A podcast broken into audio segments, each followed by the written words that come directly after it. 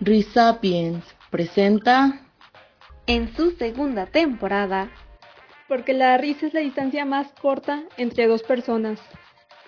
Welcome a Entre Risas 2.0. El lugar donde nuestra medicina es una buena carcajada. donde queremos alegrarte, hacerte reír y convertirnos en tu mejor compañía. Compartiremos temas relevantes acerca del cuidado de tu salud y bienestar mental de la mano de expertos. Pero calma, no te aburriremos. Te divertirás con nuestras ocurrencias y pequeñas charlas. Tenemos nuevas voces. Hola, soy la doctora Twinkle. Yo soy la doctora Destello. Doctora Bloom. Hola mundo, me presento, soy la doctora Holly Pop. Y voces conocidas. El doctor Jijipi. La doctora Luciérnaga. La doctora Leonor. Y en cada episodio un invitado especial. ¿Por qué el pato cruzó el río? ¿Cómo? Eres la informante? No. Entonces, ¿quién es usted? Yo soy la doctora Destello. Doctora Destello, ¿cómo está? Hace mucho no la veo. Muy bien, doctora Leonor. ¿Y usted? Pues bien, pero, pero ¿qué está haciendo aquí? Ay, ¿que no se acuerda? ¿De qué? Ay, doctor, es muy despistada. Hoy iniciamos la segunda temporada de Entre Risas. El primer episodio. cierto, ese soy. Que anoto, Sí, que anoto cosas no me acuerdo. es que las anota para no olvidarlas, pero se olvida dónde las anota, doctora. Ya sé, no, ya, ya Ay, no. Pero bueno, Sí. ya que estamos aquí, Ujú. Pues la verdad que hemos Sí, súper, súper emocionante. Exacto. Muy bien. Entonces, según yo, hoy tenemos a una invitada acá muy, muy genial. Sí, súper, súper genial. Es más, de hecho, pues ya creo que ya va a llegar. Wow, pero antes tenemos que presentarla, ¿no? Ah, pues sí. A ver. Es la maestra Jasmine. ¿Aplausos? Jasmine,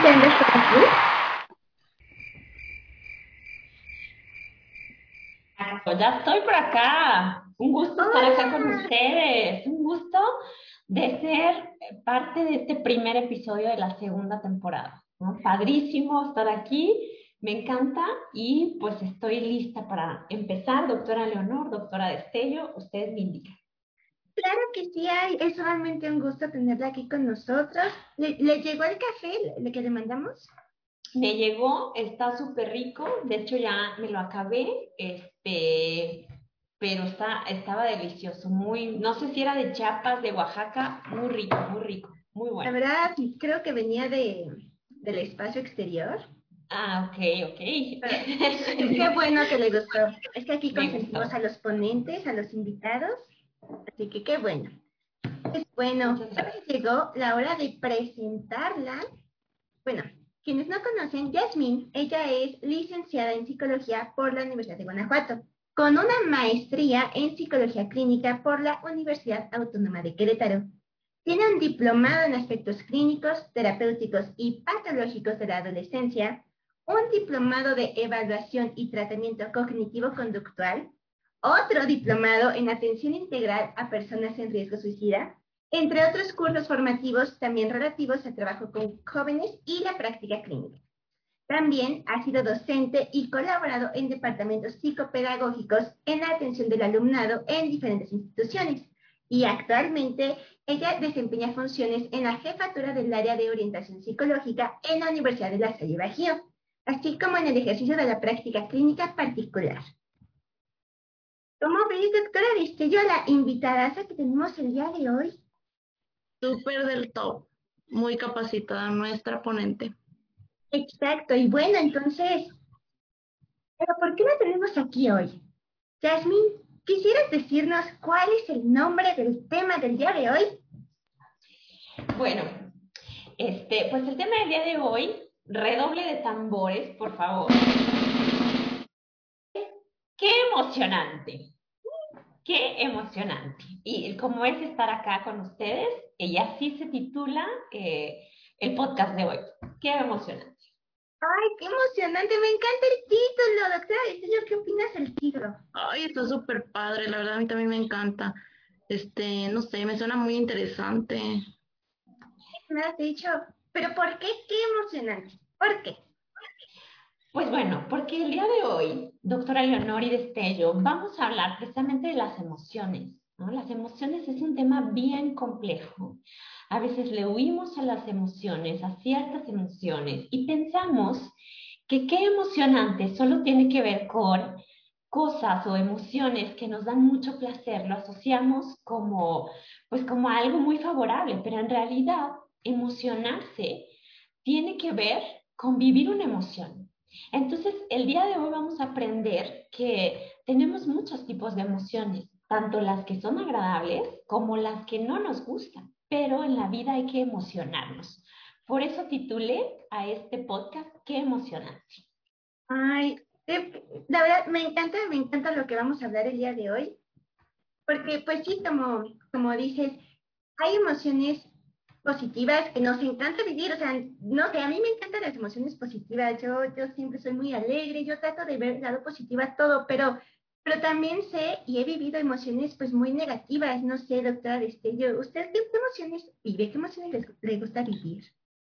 a mí me gusta vivir emociones felices, con los seres queridos a, a los que yo quiero, con, con amigos, o sea, me gusta disfrutar de la vida más que nada. Pero como usted dice, doctora, eh, hay ocasiones en donde uno vive pues emociones muy tristes o que nos hace sentir mal, entonces en ocasiones no sabemos cómo reaccionar ante esas situaciones. Exacto. Así es. Y, y, y justo me gustaría preguntarles, como en eso, ¿no? Si ustedes saben lo que es una emoción o el por qué tenemos emociones. O sea, ahorita estamos hablando de eso, de todo los que, lo que les gusta, este, ¿Qué es una emoción? ¿Por qué tenemos emociones? ¿Ustedes saben? ¿Qué se les ocurre? Pues está complicado porque, bueno, como las emociones las vivimos tan naturalmente, pues uno puede pensar así, filosofando, ¿qué, ¿qué es una emoción? Sí. ¿Con qué se come la emoción? Exactamente, ¿con qué? ¿Cómo? Y justo ahorita tú lo decías, doctora Leonor, decías, son tan naturales, exacto, son reacciones innatas las sentimos, surgen en nuestro cuerpo, no las podemos evitar. Es decir, uno no dice, quiero estar triste o quiero estar frustrado, simplemente lo vive, lo siente, ¿no? Es la forma en la que va procesando información y, se viven de diversas formas, tanto físicamente, o sea, vamos distinguiendo que no es lo mismo físicamente cuando tenemos tristeza a cuando tenemos frustración, el cuerpo se siente diferente pero también mentalmente nos sentimos diferente. Entonces, esa parte que decías, no son naturales, son reacciones naturales que nos ayudan a comunicar necesidades, a procesar la información, comunicar necesidades y se viven en el cuerpo. ¿no? ¿Y por qué las tenemos? Porque si se fijan, pues nos acercan a las metas, a las cosas que valoramos. Por ejemplo, hace ratito doctora Destello decía, a mí me gusta estar con mis seres queridos, eso me pone feliz. Entonces ella valora a la familia a sus amigos como algo importante y por eso cuando está con personas con las que quiere, pues se pone feliz. Entonces, de alguna manera las emociones nos ayudan pues también a tener jerarquías, saber qué cosas apreciamos, qué cosas valoramos y como lo decía hace rato, comunicar lo que necesitamos. Pero también, por eso titulé este, este podcast así, porque le da un saborcito a la vida.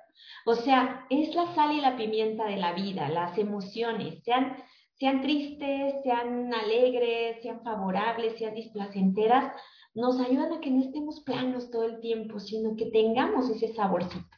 Por eso nos sirven las emociones. Ahora es muy interesante eso, o sea, las emociones tienen una importancia de vivirlas. Sé que hay personas que que tratan de como matar emociones, o sea, que si no les gusta qué están sintiendo, tratan de no sentirlo. Pero las emociones también negativas nos ayudan. No lo sé, por ejemplo, pues he leído, una vez leí por ahí que el sentir enojo te ayuda a poner límites. Entonces, si no sintiéramos enojo, permitiríamos cualquier cosa y eso pues es, no está bien. Exactamente, o sea, las emociones tienen una función. Y por eso, hace ratito decíamos que nos permiten comunicar necesidades, ¿no? Es, por ejemplo, cómo nuestro cuerpo nos avisa que tenemos hambre, pues tenemos ciertas necesidades este, y de alguna manera reacciones fisiológicas que nos dicen, alerta, ya tienes hambre, ya tienes sueño. Pues acá es lo mismo, alerta, este, hay algo te está molestando, entonces necesitas enojarte, poner un límite, porque si todo fuera tan agradable, a lo mejor no te darías cuenta que eso que está pasando, este, pues es necesario poner un límite porque te están faltando el respeto, o por ejemplo el miedo, ¿no? O sea, si vamos en algún lugar y empezamos a sentir miedo, es esta parte que nos alerta para cuidarnos, entonces tiene un, un afán de supervivencia. La alegría, como lo decíamos, nos acerca a nuestras metas, a nuestros proyectos, pero también la tristeza tiene una función que es que nos permite reevaluar situaciones, reflexionar sobre algo que pasó, intentar entender situaciones de la vida. Entonces, esa parte que dices, doctora Leonor, es bien importante. Las emociones tienen una funcionalidad y por eso debemos escucharla, porque así como en el cuerpo un dolor nos avisa que hay que atenderlo, así las emociones nos avisan que tenemos que prestar atención a la situación para atenderla. Sí, o sea, es muy cierto, pero ¿cómo podemos manejar este, nuestras emociones? Porque a veces eh, no sabemos cómo manejarla con las personas, cómo actuar ante las situaciones que estamos viviendo. Híjole, doctora Estudio, esa pregunta que hace es, es complicada, ¿no? Es complicada. Tan complicada que escucho el eco de mi voz retumbando cuando hablo. Este, pero es, es complicada porque, pues de alguna manera, eh, nos hace pensar eh, que esto es un proceso de entrenamiento, ¿eh? porque lo, lo decíamos, son innatas, sí, están en el cuerpo, pero tenemos que entrenarlas, tenemos que aprender a manejarlas, ¿no? Porque eso es un aprendizaje. Las emociones son maleables, son regulables. Entonces, ese aprendizaje es como el ejercicio, como que cuando uno va haciendo ejercicio mejora su técnica, su condición, su fuerza, pues también mentalmente nuestras emociones las vamos moldeando, manejando con aprendizaje. Muchas veces tiene que ver con cómo hemos aprendido. Por ejemplo, si nuestros padres, pues cuando se sentían frustrados, manejaban con gritos la situación, con enojo, nosotros tenemos una tendencia a repetir eso. Y por eso es importante que detectemos cómo estamos manejando nuestras emociones para poder hacer un cambio. En primera instancia nos ayuda a identificar, aprender a tener un vocabulario emocional. A veces nada más sabemos que algo nos pasa, pero no sabemos si eso, a veces ni siquiera no sabemos si es miedo, si es hambre, si es sueño. Tenemos que aprender a tener un vocabulario emocional. Me siento triste, me siento frustrado, me siento enojado. Y empieza con el reconocimiento del cuerpo. Hace rato decíamos eso, de que, tenemos que empezar a identificar. Por ejemplo, doctora Destello, doctora Leonor, cualquiera que me quiera contestar, ¿cómo sabría que tiene sueño y que no es enojo lo que siente? ¿Cómo podría distinguir esas cosas? Mm, ¿Por la expresión de la cara? Bueno, pero cuando uno está cansado también puede tener una expresión. ¿Cómo, ¿Cómo podría distinguir esto es sueño, esto es frustración? ¿Cómo podría saberlo? Por ejemplo, bueno, en el sueño, o sea, yo cuando estoy muy cansada, o sea, físicamente me siento cansada, me siento sin energía, que me quiero tirar en el piso y quedarme ahí para siempre. Cuando estoy enojada, siento como como una energía como contenida que quiere Sí. Cuando estoy frustrada, siento como, no sé, como si me estuvieran atacando, o sea, como, como si algo, en lugar de algo que quisiera salir, más bien como algo que no puede entrar. Claro. Esto que tú estás hablando es justo eso, como esta posibilidad de ir identificando cómo está tu cuerpo. O sea, a veces, por ejemplo, hace rato hablabas del enojo, ¿no? El empezar a una forma donde empezamos a aprender a regular es primero saber qué es lo que nos pasa no vamos a poder regular algo que no estamos reconociendo que nos pasa. Muchas veces no nos damos cuenta cuando estamos en una situación y tenemos reacciones que después reevaluamos y decimos, no fue la óptima, lo hubiera hecho de otra forma, ¿no? Entonces, ¿qué nos ayuda? Nos ayuda a empezar a identificar. Por ejemplo, en el enojo podemos sentir como un calor en el cuerpo, una tensión en la quijada, en las manos. Entonces es importante aprender a conocer nuestro cuerpo, observarnos, observar cómo se siente eso, como tú dices, sé distinguir cuando estoy cansado y a veces puedo eh, eh, confundirme. Esa parte también es importante. A veces tenemos confusión de ciertas emociones como que están contaminadas, porque a veces podemos estar cansados, muy irritables, contestar mal y creer que estamos enojados cuando en realidad lo que necesitamos es descansar. Más bien estamos estresados, más bien estamos muy abrumados.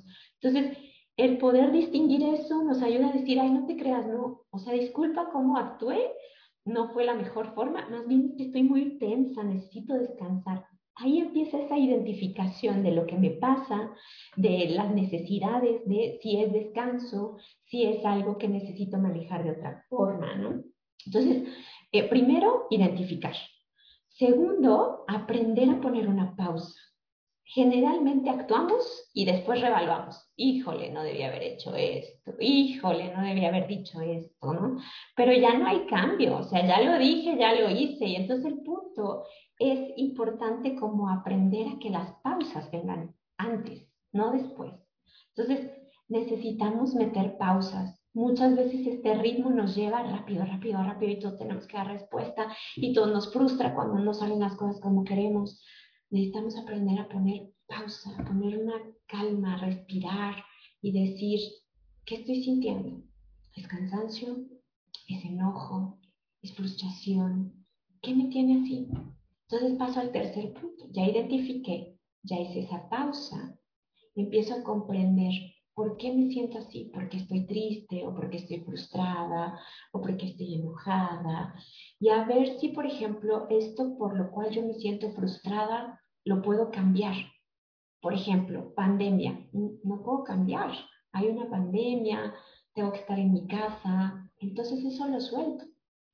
Y aunque me sienta frustrada, no voy a poder cambiar ciertas situaciones. Más bien me fijo que lo que sí puedo influir es en lo que me pasa internamente. Y empiezo a reflexionar entonces qué quiero hacer, cómo quiero actuar.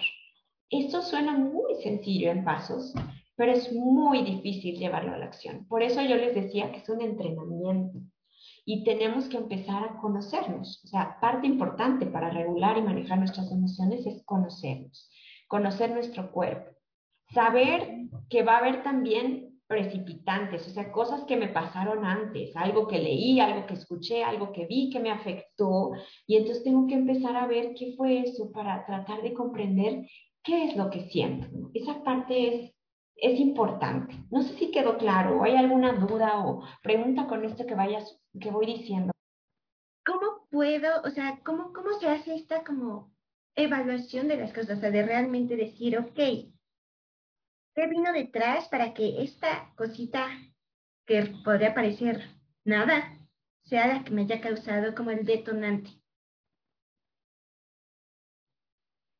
Primero, pues es como esta parte de que no debemos dejar que el vaso se nos derrame. Esa parte es bien importante. Hace rato decíamos, ¿no? O sea, aprender a identificar. Entonces, esa identificación es como un termómetro.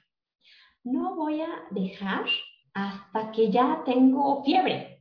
Si yo ya estoy viendo que me está subiendo esta temperatura, pues no voy a dejar hasta que me haga mal, sino ya voy bajando la temperatura. Por eso es, implica esta parte de la frustración. Ya voy viendo que me estoy molestando, estoy sintiendo la tensión, estoy sintiendo que esto no me gusta, pongo una pausa y respiro. Porque si dejo que eso siga, voy a explotar.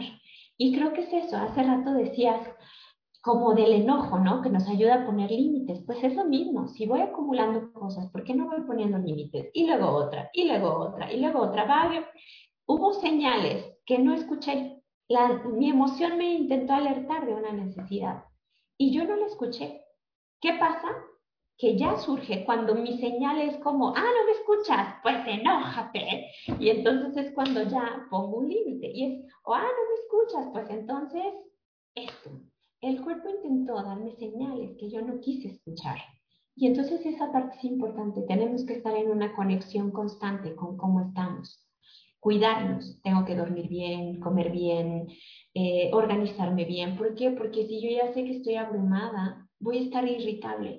O si yo ya sé que no he dormido bien, voy a estar muy cansada y, y voy a estar de mal humor. Entonces, esa parte es importante, es no dejar que las cosas se vayan sobrepasando. Yo eso es como la reflexión que haría sobre esa situación. ¿no? ¿Ustedes cómo lo ven? ¿Qué piensan? Y, y, por ejemplo, ahorita en el caso de que estamos en pandemia, este, veo que muchos estudiantes, o sea, en mi caso también, eh, he vivido la frustración, o sea, la desesperación de ya querer regresar a la universidad, a querer regresar este, a mi vida que era antes, este, ¿cómo puedo hacer como para yo sentirme bien? Eh, sabiendo que todavía esto va para largo y no hay un tiempo, no hay algo que me diga tal día va a terminar o este algo, o sea. Bueno, pues en relación con esta pregunta que hacía doctora Destello, eh, que de hecho la dejó muy emocionada previamente, muy reflexiva, en relación con esa pregunta, pues yo, este, algo que le diría, tiene que ver con esto de tolerar la incertidumbre. Tenemos que entrenarnos a tolerar la incertidumbre, a hacer pausas, ¿no? a, a, a poder tratar de identificar y soltar las cosas que no podemos cambiar. Por ejemplo, hace rato hablábamos de estas emociones contaminadas, ¿no? Una de ellas es cuando nos llevamos a futuros imaginarios que no existen más que en nuestra mente. Por ejemplo, eso pasa mucho con la ansiedad. Es como, ¿y si repruebo el examen? ¿Y si me va mal? ¿Y si me esfuerzo y no logro lo que quiero? ¿Y si en realidad después no voy a ser el profesionista que yo quería ser? Eso, de eso me está pasando, porque a lo mejor apenas voy en segundo semestre y yo ya estoy pensando que cuando egrese y ni siquiera me ha pasado nada de eso. Entonces, una parte importante es identificar si esa incertidumbre está llenándose con un futuro imaginario. Y si pasa eso, me regreso al presente. Es como, a ver, aguanta, pues estás en segundo semestre, ahorita solo estás haciendo la tarea de tal carrera, de tal materia, pues este, pues ponte a trabajar en esa materia, porque si sigues así, efectivamente no te vas a graduar y no va a pasar nada de lo que estás diciendo porque te estás desconcentrando, ¿no? Entonces, tenemos que empezar a entrenar nuestra concentración, a regresarnos, ¿no? A ver, esto que estoy pensando, ¿ya me está pasando? Sí, pues entonces busco una solución. No, no me está pasando, lo inventé en mi mente. Ah, bueno, pues suéltalo, libéralo, déjalo ir como un globo así que se va y hasta podemos pensar en eso, como que es una preocupación que visualizamos mentalmente, que le echamos a un globo de helio y la dejamos ir.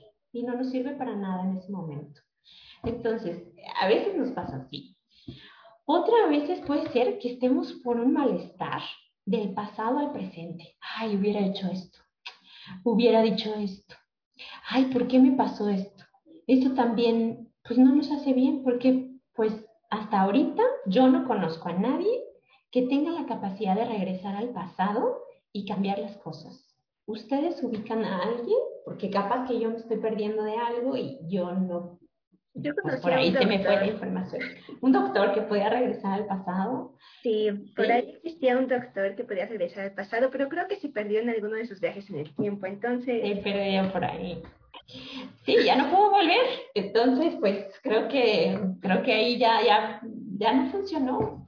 Entonces, a veces pasa lo mismo con lo del futuro, ¿no? Nos desconcentramos del presente. Pues si es algo pasado, ya no puedo cambiarlo. El riesgo está que no vuelva. Ahí está, que me quede atorada en el pasado, como el doctor este, que no regresó y no vivió su presente y no siguió disfrutando las cosas que, que tenía que disfrutar. Entonces, pues esa parte también, no hay que agobiarnos por cosas que no podemos cambiar. ¿no? Hay que tratar de situarnos en lo que estamos viviendo. Y si no podemos cambiarlo, pues identificar qué sí nos ayuda, ¿no? Entonces, otra cosa que nos pasa y que no nos ayuda es cuando sumamos emociones, ¿no? Por ejemplo, es que estoy enojada, pero es que a mí no me gusta estar triste, yo se siente muy feo, me enoja. Bueno, pues si te sientes triste, pues que estar triste y a lo mejor hay cosas o razones por las cuales estás triste, ¿no? Como esto que decía la doctora Destello. Pues estoy triste porque no puedo ver a mis compañeros, porque no estoy en el salón de clases, porque extraño hacer mis prácticas. Bueno, pues tiene una razón de ser tu tristeza. Valídala. No pienses que debería de ser otra forma o que está mal que te sientas así. Simplemente experimenta que te sientes triste en este momento y no intentes cambiarlo, no intentes dejar de sentirlo, simplemente experimenta. Si hay una razón para que estés triste, reflexiona y piensa qué puedes hacer en este momento con eso. Creo que eso puede irnos ayudando como algunas estrategias. Este, ¿Cómo escuchan estas que les digo? Estas emociones a veces contaminadas que a veces pasan. Yo, por ejemplo, no, en lo personal sí. Creo que mis emociones se contaminan mucho porque efectivamente, como dices, me siento enojada y me entristece estar enojada. O me siento triste y me enoja estar triste. O, o si me siento estresada, me empiezo a frustrar porque estoy estresada. Entonces, o, o, también viajo yo mucho en el tiempo, tengo pues mucha, mucha ansiedad y me cuesta muchísimo hacer estas pausas que dices y decir, espera, ¿qué estoy pensando? ¿Qué estoy haciendo? Y de hecho, no sé realmente cómo hacer estas pausas, o sea, yo sigo mi vida y sigo sintiendo y le sumo otra emoción y después yo estoy en el futuro 10 años después o estoy hace 3 años eh, cuando me caí, todo el mundo me vio y fue como, es que ¿por qué me caí? y me cuesta muchísimo hacer estas pausas y decir, espera, eso ya pasó hace tres años y probablemente nadie te vio. Pero a veces todavía recuerdo y, y qué vergüenza. Sí, pero pues, ¿y qué si te vieron? ¿No? O sea, porque ahora eres la doctora Leonor, entonces fue chistoso y pues ya no pasa nada, o sea, pues a lo mejor justo esa fue una forma de pues no sé, como que son cosas, son errores, debemos también ser más comprensivos con nosotros mismos. Y volvemos a la normalidad. Entonces, ¿en qué estamos? ¿Qué está pasando? ¿Dónde estamos? Pues parece ser que ahora tú eres efectivamente la experta, porque nos estabas hablando precisamente de, de tus emociones y de cómo las vivías. Entonces, este, ah, estás teniendo como una dualidad ahí, como una vivencia de que hay dos doctoras Leonor. Tienes que dejar de luchar contra lo que sientes, doctora Leonor. Simplemente acéptalo, déjalo ir, deja ir el pasado, como cuando hablabas de esto de que cuando te caíste y demás, suelta, suelta uno de ellos y ya te vas a convertir en una sola Leonor. Es cuestión de dejarlo ir, de dejarlo ir y fluir, o sea, dejar ir esa situación, ese pasado, porque justamente pasa esto, ¿no? O sea, hay esa dualidad. Entonces, tú me decías, pues, ¿cómo puedo hacer? Pues estar en el presente, así como, como esto que pasó ahorita, em, reconectar nuestros pensamientos con el presente, ¿no? Este, eso nos ayuda a practicar como nuestra atención. Hay ejercicios que podemos llegar a buscar mm, que se llaman sobre atención plena, o mindfulness en inglés. Mm. Y pues nos ayudan precisamente a esto que tú dices, ¿no? Porque muchas veces en estos ejercicios lo que usamos como ancla es la respiración, porque nos recuerda que estamos en el presente, que estamos vivos, que estamos en este momento. Y gran parte de lo que se hace en esos ejercicios es que tu mente va a divagar, porque ese es el ejercicio que tiene la mente, ¿no? si lo vemos como si pensamos en la mente como algo externo cuya función es generar pensamientos, pero no nos anclamos con ningún pensamiento, sino vemos que tiene actividad mental, pero reconectamos con la respiración. Y mucho de lo que se hace en estos ejercicios de atención plena es aprender a estar en el momento presente, situarnos nuevamente.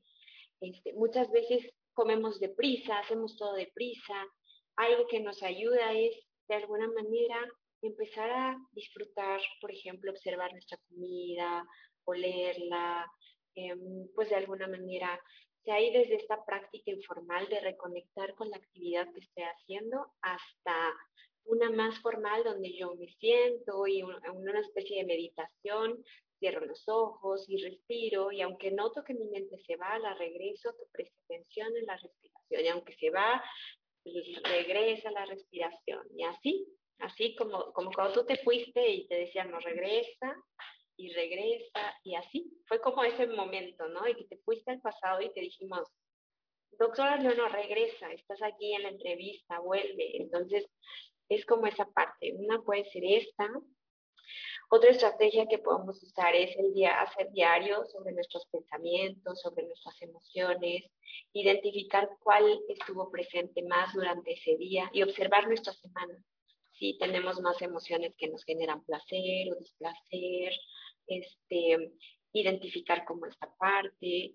También les decía ejercicios de visualización cuando estoy muy atorada en un pensamiento, cuestionarme si ese pensamiento en este momento es de utilidad, me ayuda, si es un pensamiento sobre el futuro o sobre el pasado, y si es, si no me está siendo útil, visualizar que se va, que lo, que es como un globo que pincho y se va o lo suelto y dejar ir, o sea, no siempre es tan sencillo, pero son entrenamientos que es importante como hacer estas estrategias y como le, lo decimos, cesar de esforzarse por controlar o cambiar situaciones. Hay cosas que no voy a poder cambiar, que necesito aceptarlas y que hay momentos que hay algo que me pone triste, pues sí, tienes razón, no tengo razón en sentirme triste y como hace ratito que yo hablaba de que es el sabor de la vida, pues siento mi tristeza y ni modo y, y pues si necesito llorar, lloro y y no digo, no, es que a mí no me gusta estar triste, pues si en este momento estoy triste, pues ni modo, o sea, no pasa nada, no siempre me voy a sentir así. Las emociones también van teniendo como sus cambios. Entonces no significa que porque en este momento estoy frustrada, siempre voy a estar frustrada o siempre me voy a sentir de esta forma. Entonces, yo para cerrar les diría dos frases, como uno, uno no es sus emociones, ¿no? O sea, no, muchas veces experimentamos cosas, pero no significa que seamos esa emoción, ¿no? Como muchas veces que personas que escucho que dicen, que yo soy muy enojona. Ay, pues ¿cómo es eso? Pues es que todo el tiempo estoy enojada. Ah, sueles o, estás enojada, pero es algo que puedes cambiar, no es que tú eres así, ¿no? No somos nuestras emociones. Las emociones cambian y hay que aceptarlas y vivirlas y validarlas y sobre todo regularlas, como lo decía.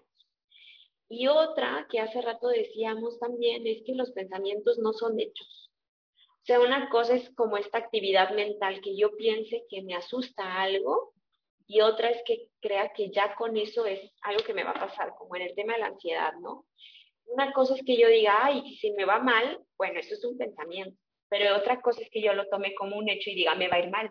Eso como si ya me estuviera pasando, como si es un hecho, cuando a lo mejor solo fue un pensamiento. O sea, pienso que me puede ir mal. Ah, bueno, piensa que te puede ir bien también, porque esa es una posibilidad, ¿no? O sea, no es, no es un hecho que ya te está ocurriendo. Entonces, este, y creo que es importante emocionarse en la vida, sentir, paladear, vivir nuestras emociones, porque son las que nos dan experiencias y tratar de que esas emociones sean placenteras. A veces vamos a tener placenteras, sí, vivámoslas también para que después disfrutemos mucho las placenteras, emocionémonos por la vida.